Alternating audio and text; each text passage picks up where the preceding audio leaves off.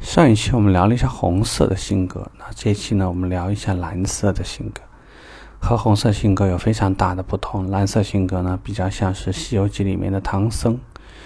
总是表现出来非常的平静，啊，内心当中呢有很多的戏，也许你看得懂，也许一辈子你都看不明白。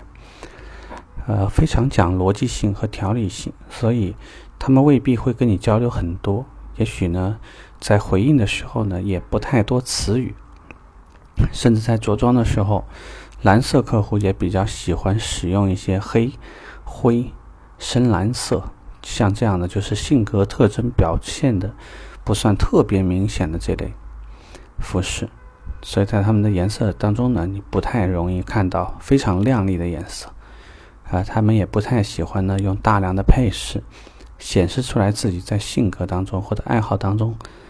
就是会露出来的信号啊，这类客户非常的敏感。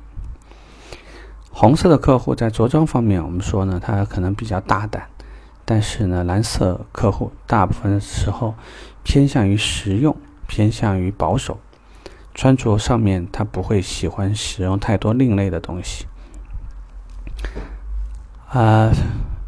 如果说跟这类的客户在一起打交道。不要尝试着经常去创造太多那种，呃，搞笑啊，或者说好像让这个现场的氛围特别活跃的那种，相反会使大家陷入一个蛮尴尬的状态。你要对他的就是专业、职业化、标准化，这个呢，对于大家来讲是最好的。尽可能面对这样的客户，能用数据说话的，不要用语言。不要特别去形容这个油耗可低了，你不如告诉他，工信部数据七点八，按照我们目前客户实际的使用状况来讲，百分之八十的客户的油耗应该都在八点五左右。像这样的话呢，客户更愿意去听。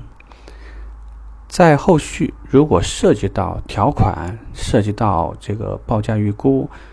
能想的越详细，写的越清晰，一般客户呢越容易对你产生好感。这类的客户有时候呢，你跟得太紧，他可能会用一些这个，例如出差、开会这样的一些你不方便反驳的一些这个理由给你，但是呢，却有可能在某一个晚上突然打电话问你这个车是否有货，明天如果到店的话能不能提取，办理上牌需要多少时间，那我们需要在卡里面准备多少钱？上午还是下午，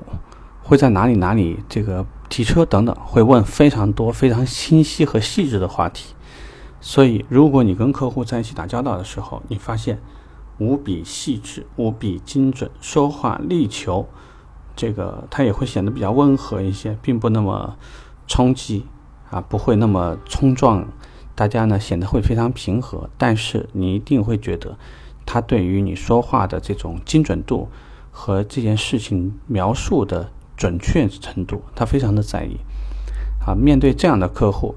呃，不太建议大家呢抱有什么侥幸心。你不如说呢，尽可能的这个，呃，表现出来你真诚的那个部分。